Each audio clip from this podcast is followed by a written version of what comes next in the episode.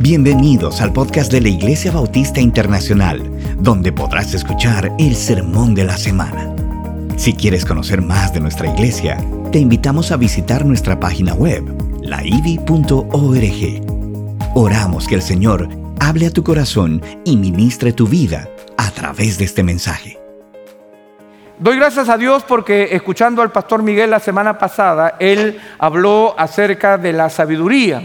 Y el tema que yo tenía en el corazón compartir con ustedes está muy relacionado al tema, al tema de la sabiduría, porque le hemos puesto por título La inmensa oscuridad de un mundo sin consejos, de un mundo sin consejos. Y ustedes saben que los consejos son parte de ese, ese eh, andamiaje espiritual que el Señor nos concede para poder alcanzar la sabiduría. Y me uno entonces al sermón eh, maravilloso del pastor Miguel de la semana pasada para tratar de dar y aportar un grano de arena en algo que es muy importante parte de las disciplinas espirituales que nosotros eh, debemos ir acaparando en nuestra vida, acompañada de la lectura de la palabra de Dios, la oración, la adoración, la participación en la iglesia, el aprender a recibir consejo, también es una disciplina espiritual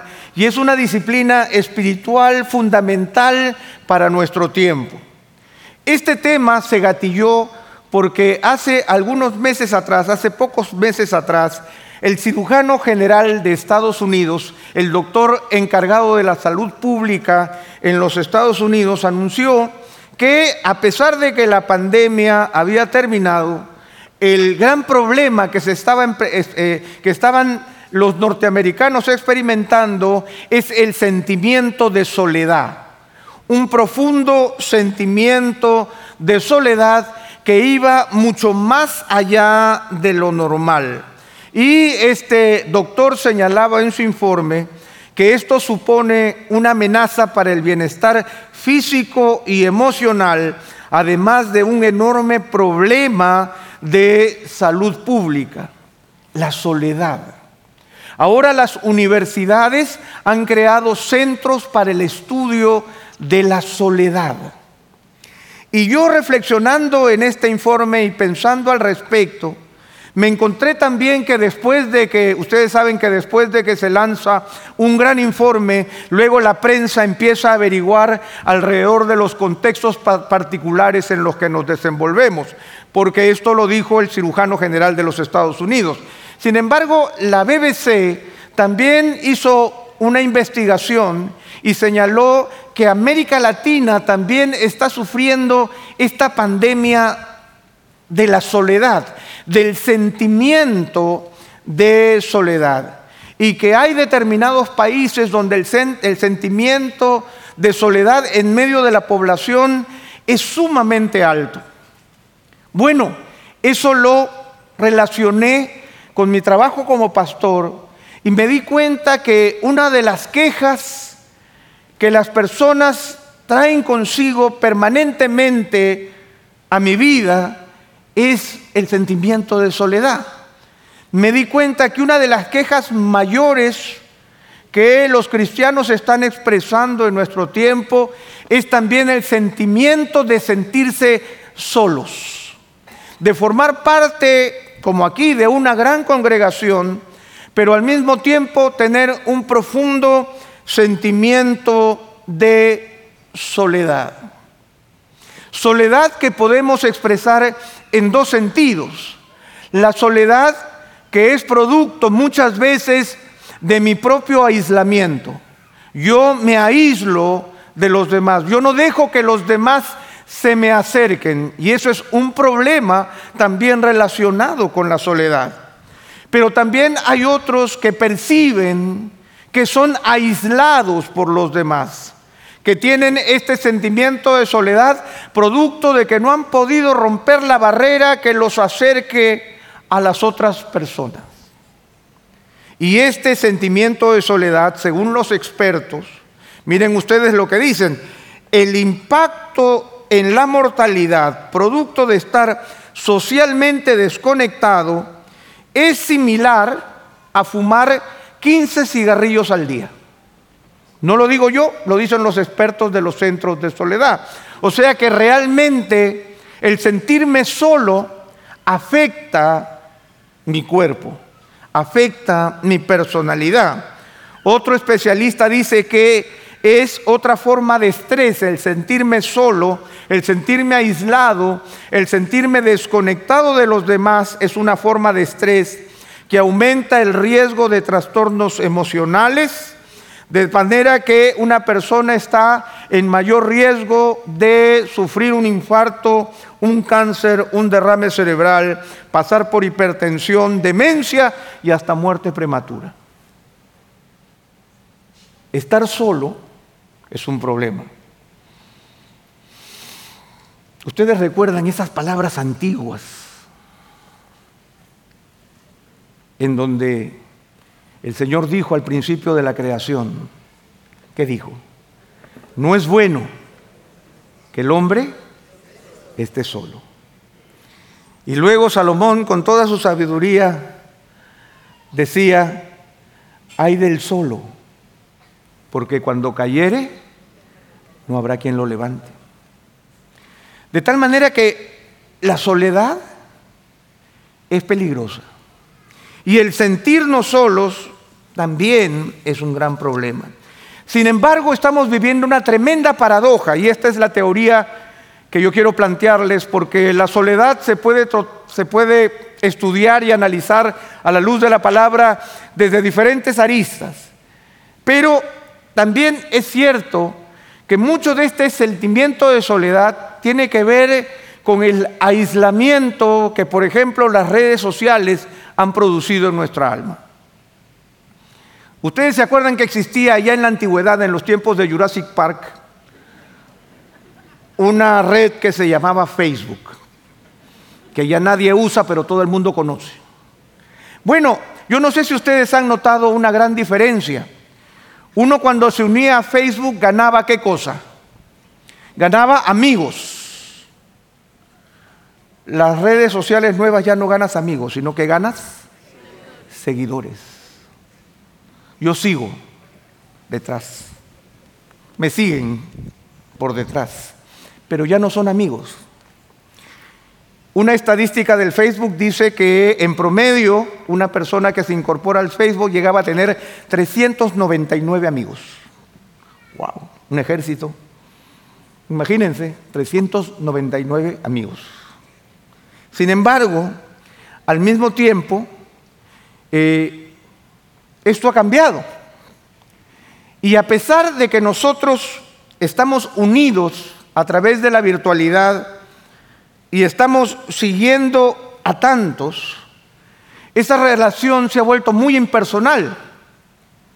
Ya no es un amigo, ahora es alguien a quien sigo y lo sigo basado en muchos criterios como intereses comunes, admiración, soy un fanático de alguien, por entusiasmo por algún tema, la teología, la eclesiología, la música, el cine, el maquillaje, no sé, ustedes saben a quiénes siguen, ¿verdad? Entonces vayan pensando. Eh, alguna actividad, las noticias, la política, los hobbies, creencias, ideologías y tantas cosas de ese tipo. A mí me sucede algo muy curioso. Yo no sé si les ha pasado a ustedes. Pero cuando yo necesito hacer algo en la casa o con Erika estamos discutiendo hacer algo acerca de algo que se ha roto o algo que hay que cambiar o algo que no sabemos que se puede mejorar, nosotros ya no llamamos a nadie. Nosotros vamos a YouTube. Y de verdad que YouTube tiene todas las respuestas. O sea, me he sorprendido que alguien filme un video de cómo desatar no sé qué cosa que pasó en el refrigerador. Y tú vas y simplemente lo ponlo ahí. Y yo empiezo. No, me va guiando, me va guiando. Y yo resuelvo. Pero eso nos deja solos. Ya no necesitamos a nadie más. Y no solamente eso sino que las redes o este movimiento virtual hace que nosotros vayamos creando un universo que se cierra alrededor de nosotros mismos y de nuestros gustos. Porque aparentemente todo lo que yo sigo piensa igual que yo. No me enseña nada, simplemente me confirma lo sabio que soy. Me confirma que esa idea también la tiene la artista fulana de tal que piensa igual que yo.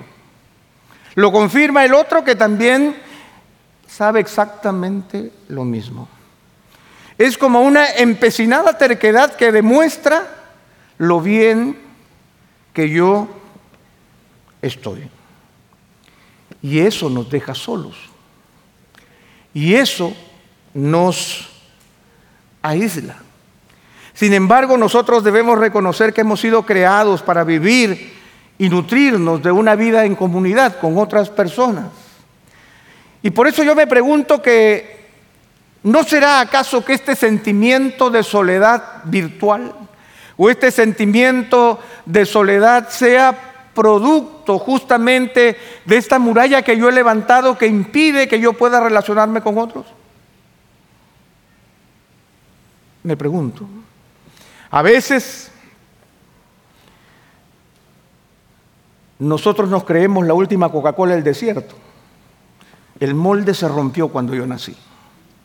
Soy único e intransferible. O a veces nosotros pensamos que somos el inventor de la rueda. Porque justamente este aislamiento seguro en el que nosotros vivimos impide que nosotros descubramos lo que existe a, a nuestro alrededor. Ahora, ¿por qué la soledad la relaciono con el consejo? Porque el consejo viene a ser la dinamita que rompe las murallas de nuestra obstinada individualidad. El consejo viene a ser la puerta que Dios ha establecido para que nosotros podamos crecer y podamos alcanzar el bienestar que nosotros estamos anhelando. El YouTube no puede dármelo. Puede solucionarme algunas cosas, puede darme algunas ideas, pero el Señor diseñó el consejo de una manera más profunda, de una manera más real, de una manera más personal, de una forma en la que haya una contraparte en la que yo pueda participar de esta discusión. Y el consejo, dice alguien, que el consejo es igual que un remedio. No funciona hasta que te lo tomes. ¿Verdad? De nada me sirve tener las aspirinas ahí y la miro con fuerza. Aspirina, aspirina. Leo la posología, la aspirina sirve. ¿Cuáles son los componentes? ¿Me pasó el dolor de cabeza? No funciona así. El consejo solo funciona hasta que lo veamos. De tal manera que nosotros podemos ir a la escritura y yo quisiera que vayamos alrededor de una serie de pasajes que nos ayuden a entender el valor del consejo. Hermanos, no podemos desestimar el consejo, porque el consejo es una herramienta establecida por Dios para nuestro crecimiento personal y para nuestro crecimiento espiritual. El consejo no es algo optativo. El consejo tampoco es una necesidad apremiante cuando tengo una emergencia y voy al departamento de consejería de mi iglesia. El consejo es una parte vital de mi vida que debe formar parte de mis actos diarios, tan diarios como mi devocional. Y por eso es que, quisiera que abramos nuestras Biblias, para los que trajeron las Biblias antiguas, esas de papel, o que enciendan su Biblia en el bible.com. Y vayamos al capítulo 32 de Proverbios. Los versículos 28 y 29. Antes de que lo pongan, no lo pongan, antes de que lo pongan, déjenme decirles algo importante. Vamos a revisar varios pasajes de Deuteronomio, porque Deuteronomio viene a ser el último libro que Moisés escribe y lo escribe antes de partir.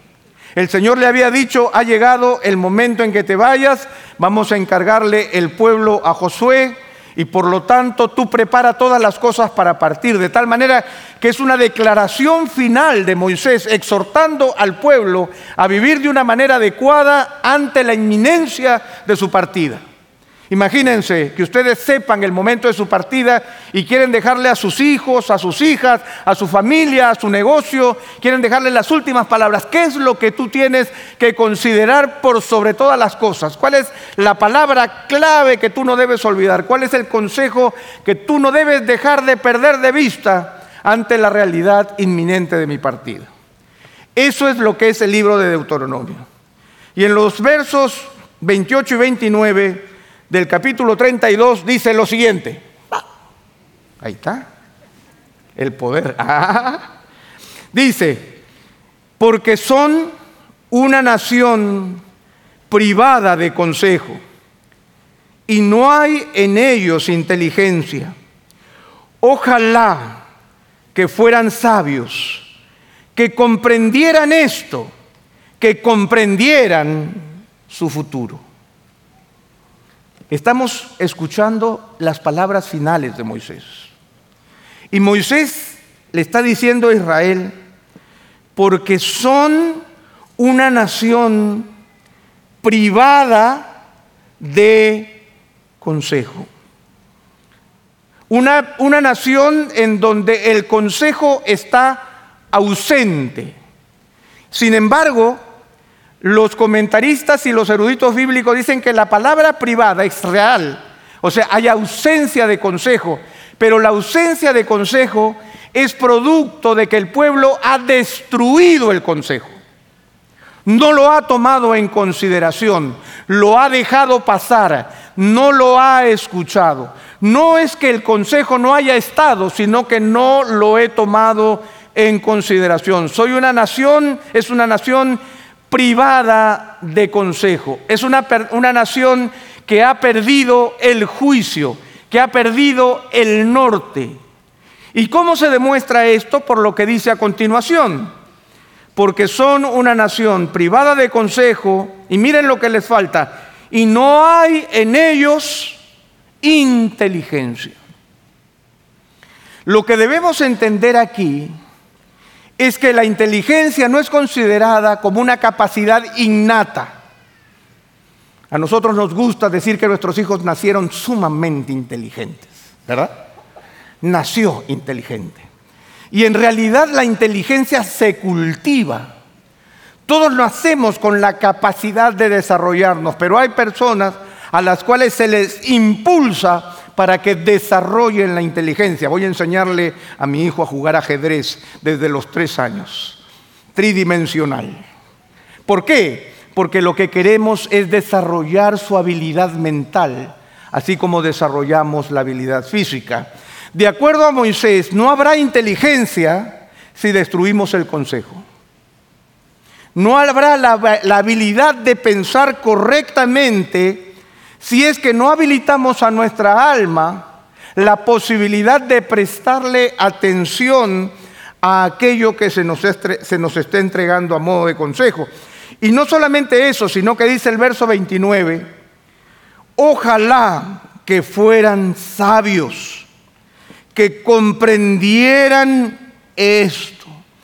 El anhelo de Moisés dice, ojalá fueran sabios, porque si fueran sabios, no se privarían del consejo. Ojalá comprendieran la importancia del consejo para el bienestar personal y espiritual de mi propia vida. Que entendamos que necesitamos crecer en nuestra inteligencia, pero no a costa de nosotros mismos. No escuchando la voz de mi corazón, que yo necesito el consejo que viene de afuera. Porque dice, Ojalá que fueran sabios, que comprendieran esto. Y miren lo que dice el verso, la línea final del pasaje. Que comprendieran su futuro. Que comprendieran su futuro. El consejo me permite visualizar lo que yo puedo llegar a ser o no ser, de acuerdo a la guía que yo voy recibiendo. Díganme ustedes, los que estamos aquí, que no hemos recibido un consejo de alguien que cambió nuestro destino. Cuando decidimos escuchar la voz de alguien que era más sabio y mejor que nosotros y nos dijo, no vayas por este camino, sigue este. Y nosotros podemos decir que a partir de ese momento comprendí mi futuro. Pude saber hacia dónde iba.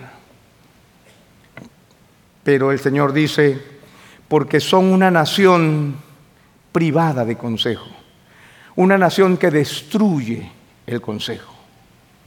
Y debemos cuidarnos de eso. Porque la realidad es que si nosotros quisiéramos definir qué es un consejo, podríamos decir de manera sencilla que la palabra consejo aparece más de un centenar de veces en la Biblia. Más de un centenar de veces. Por lo tanto, se trata de una palabra importante, como yo les he dicho, forma parte de una de las disciplinas espirituales esenciales para poder crecer en el Señor. Pero el consejo es básicamente una recomendación, una amonestación, un recordatorio, una enseñanza, un reparo, una lección que se expresa con el fin de orientar un pensamiento o una acción. Eso es básicamente un consejo. Pero lo cierto es que nosotros nos negamos por naturaleza a recibir el consejo. Y más aún, la sociedad y la cultura contemporánea nos fuerza a creer que no necesitamos ni de nada ni de nadie para poder salir adelante. Cree en ti mismo. Escucha la voz de tu corazón. La última Coca-Cola del desierto. Vas a inventar la rueda. Mira tu algoritmo. Todos hablan igual que tú, todos piensan igual que tú. Cuando es una gran mentira. Y permítanme presentarles tres pasajes de proverbios que nos demuestran esta realidad. Los proverbios tienen una particularidad. ¿Cuál es la particularidad? Que el maestro de sabiduría siempre te pone el consejo en la división del camino, en la encrucijada del camino. Y te muestra dos realidades. El proverbio siempre te muestra dos realidades. La realidad del necio o la realidad del sabio. Y te dice, así va a ser el camino, escoge cuál de los dos deseas. De tal forma que el proverbio siempre nos empuja a una decisión y nos muestra una realidad. Proverbios 12:15, wow, ahí va. Proverbios, es que no creen en mi poder, yo tengo el poder. De verdad. No hay nadie detrás. Usted, detrás de la pantalla no hay nadie. Soy yo, Juan. Proverbios 12:15. El camino del necio es recto a sus propios ojos, pero el que escucha consejos es sabio. A veces cuando nosotros tenemos, creemos que tenemos la vida resuelta, el camino estipulado basado en solo mis propios pensamientos. ¿Saben qué soy? De acuerdo a la Biblia, no soy yo, no, se ofenden. Dice que eres un necio. De marca mayor, primer lugar, en necedad.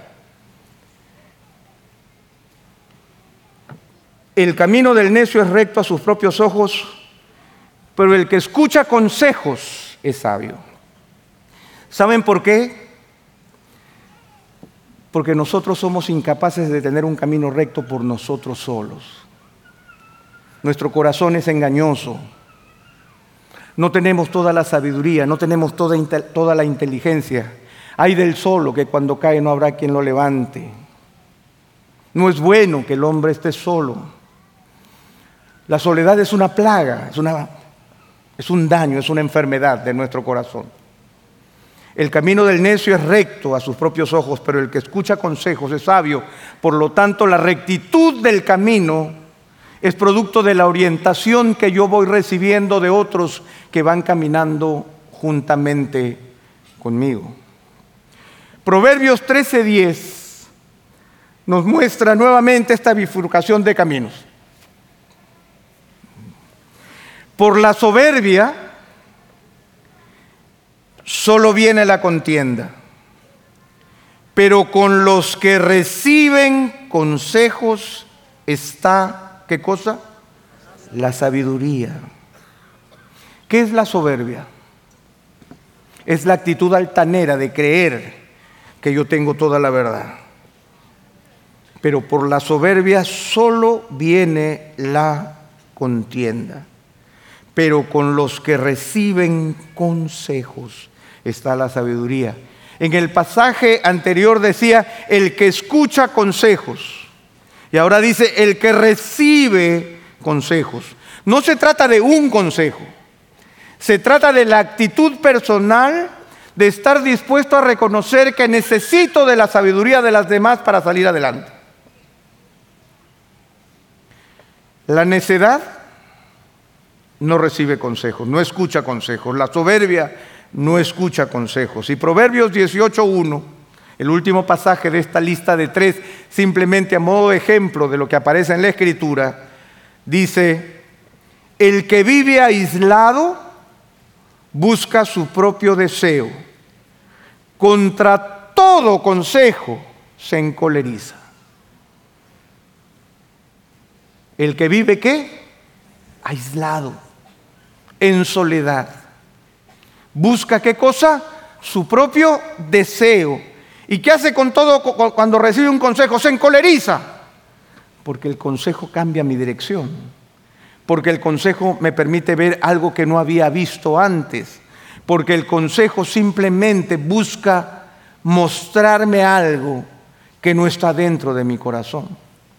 Y esa es la realidad de la, nuestra propia naturaleza, de tal manera que así como cualquier otra disciplina espiritual, nosotros tenemos que luchar con nuestra, nuestra propia carne para poder recibir el consejo. Y recibir el consejo tiene una sola característica fundamental. Y esa sola característica fundamental es aprender a escuchar. Y es una de las cosas más difíciles de alcanzar. Aprender a escuchar. Todos nosotros sabemos oír, pero no sabemos escuchar. Oír simplemente es la capacidad que tenemos de estar en algún lugar y poder descubrir que hay sonidos que giran a, nuestro alrededor.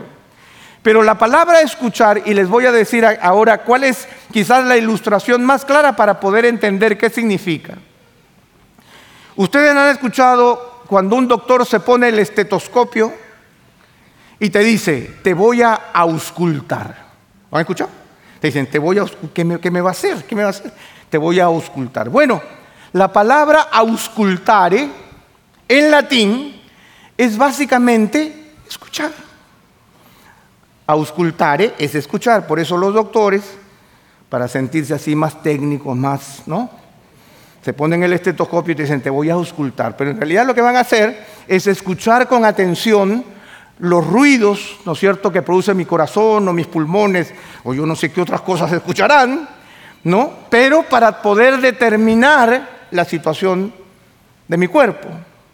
De tal forma que el gran llamado que nosotros tenemos es aprender a escuchar con atención. Todos nosotros oímos, poco escuchamos. Todos nosotros reaccionamos ante muchas palabras, pero pocos tenemos capacidad de comprensión de aquello que estamos escuchando. Miren ustedes las discusiones que hay en Twitter para que ustedes descubran cuán poco nos escuchamos. Oímos, pero no nos escuchamos. Y aprender a escuchar es fundamental para poder recibir el consejo. Y es tan fundamental que en el libro de Deuteronomio, Moisés menciona 30 veces, 30 veces le dice al pueblo de Israel, escucha, escucha, 30 veces y en 92 oportunidades utiliza sinónimos a la palabra escuchar. A buen entendedor, pocas palabras. ¿Qué significa esto? Que escuchar es una necesidad, una necesidad espiritual. En Deuteronomio capítulo 6, nosotros nos encontramos con estas palabras mayúsculas de Moisés que seguramente todos ustedes han escuchado en, Deuteronomio el capítulo 6, el verso 3. Escucha, pues, oh Israel, y cuida de hacerlo para que te vaya bien y te multipliques en gran manera en una tierra que emana leche y miel, tal como el Señor, el Dios de tus padres, te ha prometido. Escucha, oh Israel, para que te vaya bien, para que te vaya bien y te multipliques en gran manera. Escucha y cuida de hacerlo para que te vaya bien y te multipliques. Todos nosotros requerimos, anhelamos, deseamos, soñamos, tenemos la esperanza de alcanzar un bienestar espiritual. Tenemos la esperanza, como lo dice Moisés en el otro pasaje que leímos, de comprender nuestro futuro. Pues escucha. Porque cuando escuches, cuando seas capaz de prestar atención, entonces vas a ser capaz de practicarlo.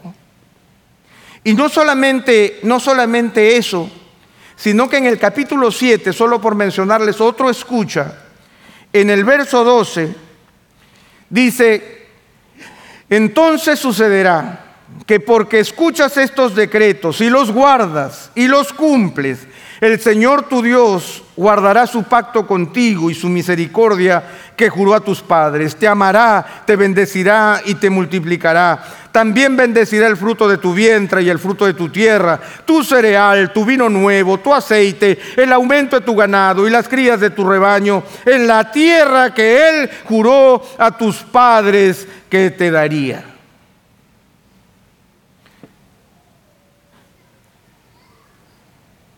¿De dónde viene la bendición? ¿De dónde viene la bendición? Dice el verso 12, entonces sucederá que porque escuchas estos decretos y los guardas y los cumples, el Señor tu Dios guardará su pacto contigo y su misericordia, te amará te bendecirá, te multiplicará, bendecirá el fruto de tu vientre, el fruto de tu tierra, tu cereal, tu vino nuevo, tu aceite, el aumento de tu ganado y las crías de tu rebaño en la tierra que Él juró a tus padres que te daría. La condición de escuchar es fundamental para nuestra vida espiritual. Tenemos que aprender a escuchar. Tenemos que aprender a escuchar con atención. Tenemos que aprender a auscultar los signos de Dios y aprender a escuchar lo que Dios nos dice en su palabra y aprender a escuchar el consejo, porque el consejo se convierte entonces en la herramienta, el instrumento que Dios utiliza cuando mi oído se abre para poder recibir aquello que yo necesito para salir adelante. No podemos pasar por alto el consejo, no podemos deshacernos del consejo. Este tremendo énfasis en escuchar que entrega Moisés al final de sus días, sabiendo que sus días estaban contados, solo demuestra la importancia de la disciplina espiritual del escuchar con atención para nuestro crecimiento personal en todo sentido. Ustedes vieron en el pasaje, porque si escuchas y guardas, te bendeciré. Pero habla desde la bendición de tu vida espiritual hasta el crecimiento de tu cereal. O sea, habla de la integridad de tu vida, de todas las áreas de tu ser de tal manera que el consejo no solamente es el consejo teológico, sino que es el consejo personal, el consejo financiero, el consejo matrimonial, el consejo, el consejo en términos de mis estudios, el consejo en términos de mecánica de mi auto, el consejo en todo sentido, porque el consejo tiene la virtud de poder hacerme sabio y crecer para él. Ahora, Quiero ponerles el caso muy rápidamente antes de poder entregarles la conclusión. Perdón. El caso de un personaje de la Biblia que para nosotros es muy respetado. Estamos hablando del rey David. Dice que el rey David era un hombre conforme al corazón de Dios. De tal manera que nosotros encontramos en David no a un hombre perfecto, porque verdaderamente cuando vamos a la escritura no nos encontramos con un hombre perfecto en David, pero sí encontramos a un hombre que es capaz de caminar con el Señor en medio de sus imperfecciones buscando su voluntad. Y hay algo sorprendente que sucede en la vida de David, que si tú le prestas atención te das cuenta que en muchos momentos de su vida fueron los consejos los que le permitieron seguir adelante. Muchos momentos de la vida de David son el resultado de haber escuchado con atención el consejo en el momento oportuno. David no es un superhéroe. No es como los superhéroes de la de las películas contemporáneas en donde tú siempre descubres que el jefe es un bruto, el superhéroe lo sabe todo, desobedece al jefe, destruye medio mundo y sale victorioso. Esa es la idea del superhéroe contemporáneo. Eso es lo que llena nuestra mente. No hagas caso a ninguna autoridad. Escucha tu corazón, destruyelo todo y vencerás. Porque la autoridad no tiene la menor idea de lo que es bueno para ti. Sin embargo, en David encontramos todo lo contrario. Y lo encontramos desde el inicio de su vida. Solamente voy a mencionarles cuatro o cinco momentos para que luego ustedes lo puedan estudiar a cabalidad y puedan descubrir cómo los consejos son importantes en la vida espiritual. Un primer consejo cuando Saúl empezó a perseguir a David. Mical, que era hija de Saúl, le aconseja una noche, le dice, mira David, es preferible que tú no te quedes aquí conmigo esta noche, porque si te quedas te mueres. Un consejo. David pudo haber decidido, ¿qué te pasa a ti mujer? ¿Tú qué crees? Aquí está el que mata miles y yo me quedo en mi cama, duermo tranquilo con la espada aquí, aquí. Y a mí no me pasa nada. Pero David escucha el consejo y su vida es salvada. Un detalle ínfimo podría sonar, pero muy significativo porque David escuchó a su esposa, al consejo de su esposa. Recordemos los consejos de Jonatán a David. Cuando en medio de las presiones de Saúl, Jonatán y David pactan esta relación de amistad tan profunda, pero al mismo tiempo David se somete al consejo de Jonatán y por eso su vida es librada.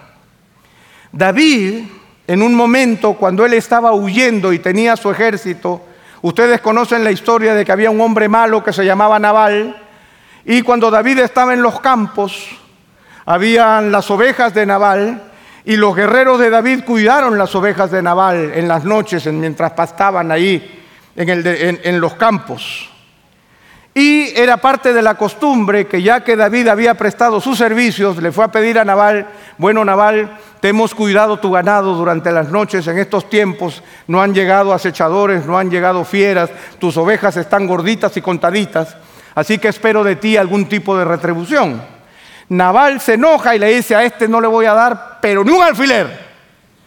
¿Y qué sucede? David se enoja, se encoleriza llama a su ejército, saca su espada y dice, de Naval no va a quedar, pero ni un dedo. Y él sale para arrasar con Naval. ¿Qué nos cuenta la historia? Que Abigail, la esposa de Naval, se entera de lo que estaba sucediendo y sale en el camino a enfrentarse a David. Imagínense, David encolerizado. La, mira, ahí viene la esposa de Naval. ¿Ya? Y ahí se acaba la historia, ¿verdad? Ustedes imagínense que eso no con este, ustedes cualquier cosa.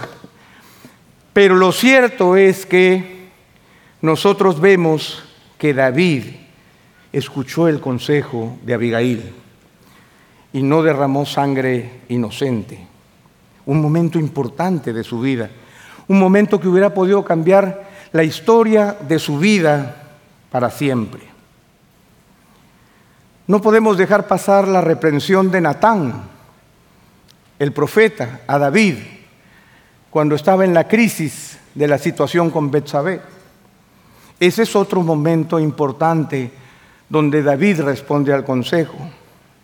No podemos olvidar cuando Absalón, el hijo amado de David, se revela y el ejército sale a enfrentarse a este ejército que se había sublevado al mando de Absalón, el hijo de David, y David tiene que huir de Jerusalén.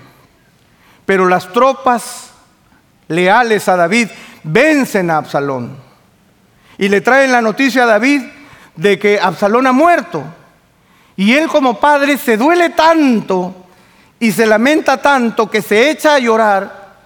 Y cuando viene el ejército victorioso y el pueblo canta victoria porque la insurrección ha sido dominada, David no sale al balcón de palacio a bendecir al pueblo. Y él está dolido y él está llorando. ¿Y qué nos cuenta la historia en 2 de Samuel capítulo 19? Que Joab, el general de su ejército, le aconseja y le dice, tu pueblo te está esperando. Tú no puedes seguir sufriendo, tú ya te lamentaste, pero tu, pueblo espera dirección. Por favor, sal al balcón y bendice al pueblo. ¿Y qué hace David? En medio de su dolor, reacciona y atiende al pueblo. Un momento importante de su vida.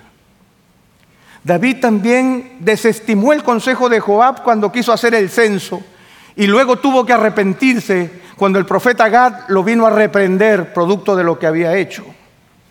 ¿A dónde quiero llegar con estas pequeñas ilustraciones? Simplemente, hermanos, que la vida de un gigante espiritual como David también estuvo gobernada por el consejo. Que nosotros no debemos creernos diferentes a esa realidad, sino que debemos entender que el consejo es importante, es necesario, forma parte de los regalos de Dios para nuestro crecimiento espiritual, que forma parte de los tesoros que el Señor nos entrega para poder definir los destinos de nuestra propia vida, que a veces pueden ser dolorosos, algunas veces pueden ser hasta injustos, pero la intención es ayudarnos a pensar. Yo no me esclavizo con un consejo. Un consejo no es un mandato, no es una orden, es una recomendación, es una exhortación, es una amonestación. Pero es en la multitud de consejos en donde yo alcanzo sabiduría. Por eso es que quiero dejarles tres ideas básicas, finales, con respecto al consejo en estos minutos que me quedan. El primero es volver a Proverbios. Proverbios, el capítulo 11, el verso 14. Proverbios, el capítulo 11, el verso 14. Dice así la palabra del Señor. Donde no hay buen consejo, el pueblo cae. Donde no hay buen consejo, el pueblo cae. Esta es una realidad ineludible. El consejo es importante para que el pueblo se mantenga estable. Nosotros necesitamos consejo para la estabilidad de nuestra alma. Nosotros necesitamos buen consejo. Pero la segunda parte del proverbio dice, pero en la abundancia de consejeros está la victoria. ¿Dónde está la, ¿Dónde está la victoria? En la abundancia de consejeros. Nosotros estamos llamados, hermanos, a abundar en consejeros, a aprender a escuchar con atención las voces de nuestros hermanos a nuestro alrededor, de aquellos que saben más que nosotros de aquellos que saben lo mismo que nosotros, de aquellos que saben menos que nosotros, pero todos somos parte del mismo pueblo, donde hay abundancia de consejeros, allí hay victoria. Allí hay victoria. Y esto es algo que no puedo perder de vista, porque la victoria y la bendición, como hemos visto, están atadas al consejo. Están atadas al aprender a escuchar. Están atadas a la multitud de consejeros, a tener riqueza de consejo. No lo pierdas de vista. Seamos vulnerables en nuestra búsqueda de consejo. Seamos vulnerables mutuamente al buscar de la ayuda mutua. Pero hay algo que me llama profundamente la atención y es lo segundo que quiero dejar con ustedes. Volviendo al rey David. Cuando el rey David al final del primer libro de crónicas detalla a todos los ministros, los escribas, los generales y los valientes que lo acompañaron durante su largo gobierno, una larga lista de nombres de personas valientes, ministros, escribas, encargados de gobernaciones y de diferentes cosas, al final del capítulo, en Primera de Crónicas, el capítulo 27, 32 y 33, aparece lo siguiente. Dice así la palabra de Dios. También, miren ustedes, también Jonatán, hombre de entendimiento, tío de David, era consejero y escriba. Y Jehiel, hijo de Jacmoni, instruía a los hijos del rey. Aitofel era consejero del rey y Usai el arquita era, ¿qué dice? Amigo del rey. David tenía la crema innata de los servidores públicos en sus 40 años de reinado. Pero al final aparecen dos personajes que yo quisiera resaltar en sus vidas. Jonatán, hombre de entendimiento, ¿qué era de David? Su tío. A veces nosotros decimos, no, mira, yo sigo a John Piper. A Arceus Sproul en español que me aconseja.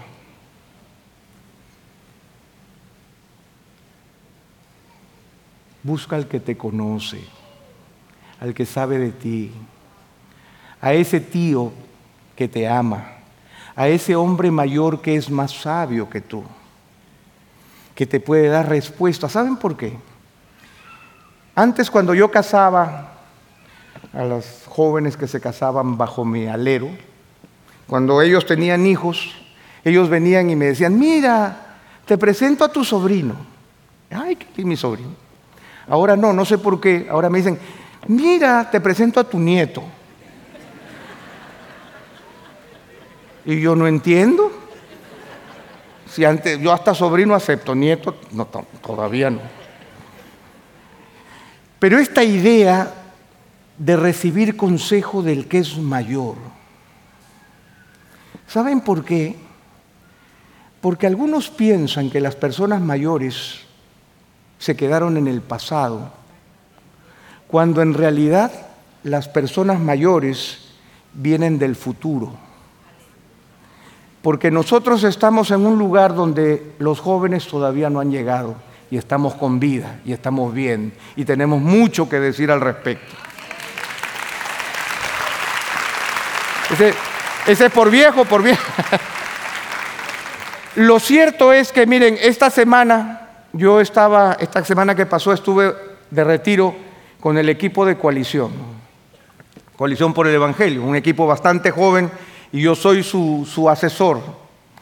Y pidieron que durante los días compartamos nuestro testimonio, nuestro testimonio de conversión al Señor, nuestra vida. Yo me di cuenta que ninguno de ellos había nacido todavía cuando yo me convertí al Señor. O sea, todos ellos llegaron después de mi conversión. Pero saben una cosa, ellos me dan vigor y yo les doy sabiduría. Porque es el hecho de poder encontrar esa persona en la cual yo puedo apoyarme, porque es más sabia y más grande que yo.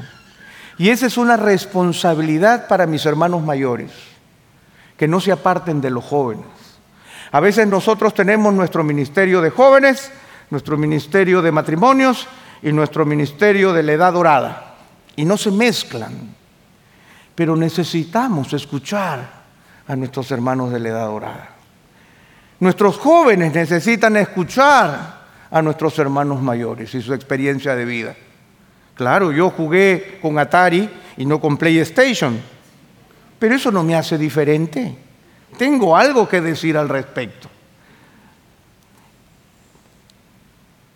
¿Quién era el consejero de David? Su tío. ¿Y quién es el último que aparece en la lista de servidores de David? Usai el arquita era amigo del rey. Mis queridos reyes y reinas, ustedes necesitan amigos, no servidores, no seguidores, no gente en las redes sociales. Busquen amigos que les conozcan de verdad, que les digan lo que son, que los conozcan en las buenas y en las malas, que lloraron con ustedes cuando sufrieron, que cuando ganaron batallas ellos estuvieron a su lado, personas que los acompañaron, porque esos son los consejos más valiosos de aquellos que nos conocen. Jesús le dijo a sus discípulos, ya no los llamaré siervos, sino que los llamaré amigos porque les he dicho todas las cosas. Nuevamente, la amistad relacionada con la atención. Mi tío y mi amigo al final de la lista. En la multitud de consejeros está la victoria. Y en las relaciones cercanas está la sabiduría. En medio de este pueblo está la sabiduría. Y por último, ya que el tiempo se me ha terminado, hay una última realidad que nosotros no podemos perder de vista. Hay una realidad que es fundamental en nuestra vida y que está muy vinculada al consejo. 740 años antes de que Cristo viniera al mundo, el profeta Isaías dijo las siguientes palabras en Isaías capítulo 9, el verso 6. Miren ustedes estas palabras. Porque un niño nos ha nacido un hijo nos ha sido dado y la soberanía reposará sobre sus hombros. Y se llamará su nombre. ¿Cuál es el nombre de mi Señor? Admirable consejero. Si hay algo que nosotros los cristianos tenemos, es al consejero más admirable a quien nosotros tenemos que oír. Cristo tiene como función no solamente ser nuestro Salvador y nuestro Redentor, sino nuestro admirable consejero, aquel que ha prometido estar con nosotros todos los días hasta el fin del mundo, aquel que nos acompaña en nuestras pruebas y en nuestras victorias, aquel que cuenta los cabellos de nuestra cabeza, aquel que pagó con su sangre preciosa por mis pecados. Él es mi admirable consejero. Jesucristo está allí por nosotros. Jesucristo está allí por ti y por mí. Jesucristo es el gran soberano la soberanía reposa sobre sus hombros. Jesucristo tiene toda autoridad sobre el cielo y sobre la tierra. Es soberano sobre nuestras vidas. Nos depositó en el vientre de nuestra madre y conoce el día de nuestra partida. No hay situación de nuestra vida que le sea desconocida. No hay prueba por la que pasemos que Él nos diga, yo la autoricé. No hay prueba, no hay victoria no hay peso en mi cuenta en el popular que el Señor no la haya puesto. De tal manera que Él es mi admirable consejero. Él puede decirme cómo debo vivir, cómo debo andar, cómo debo caminar, qué debo comer y cuándo debo partir. No debemos olvidar, hermanos, quién es nuestro Señor.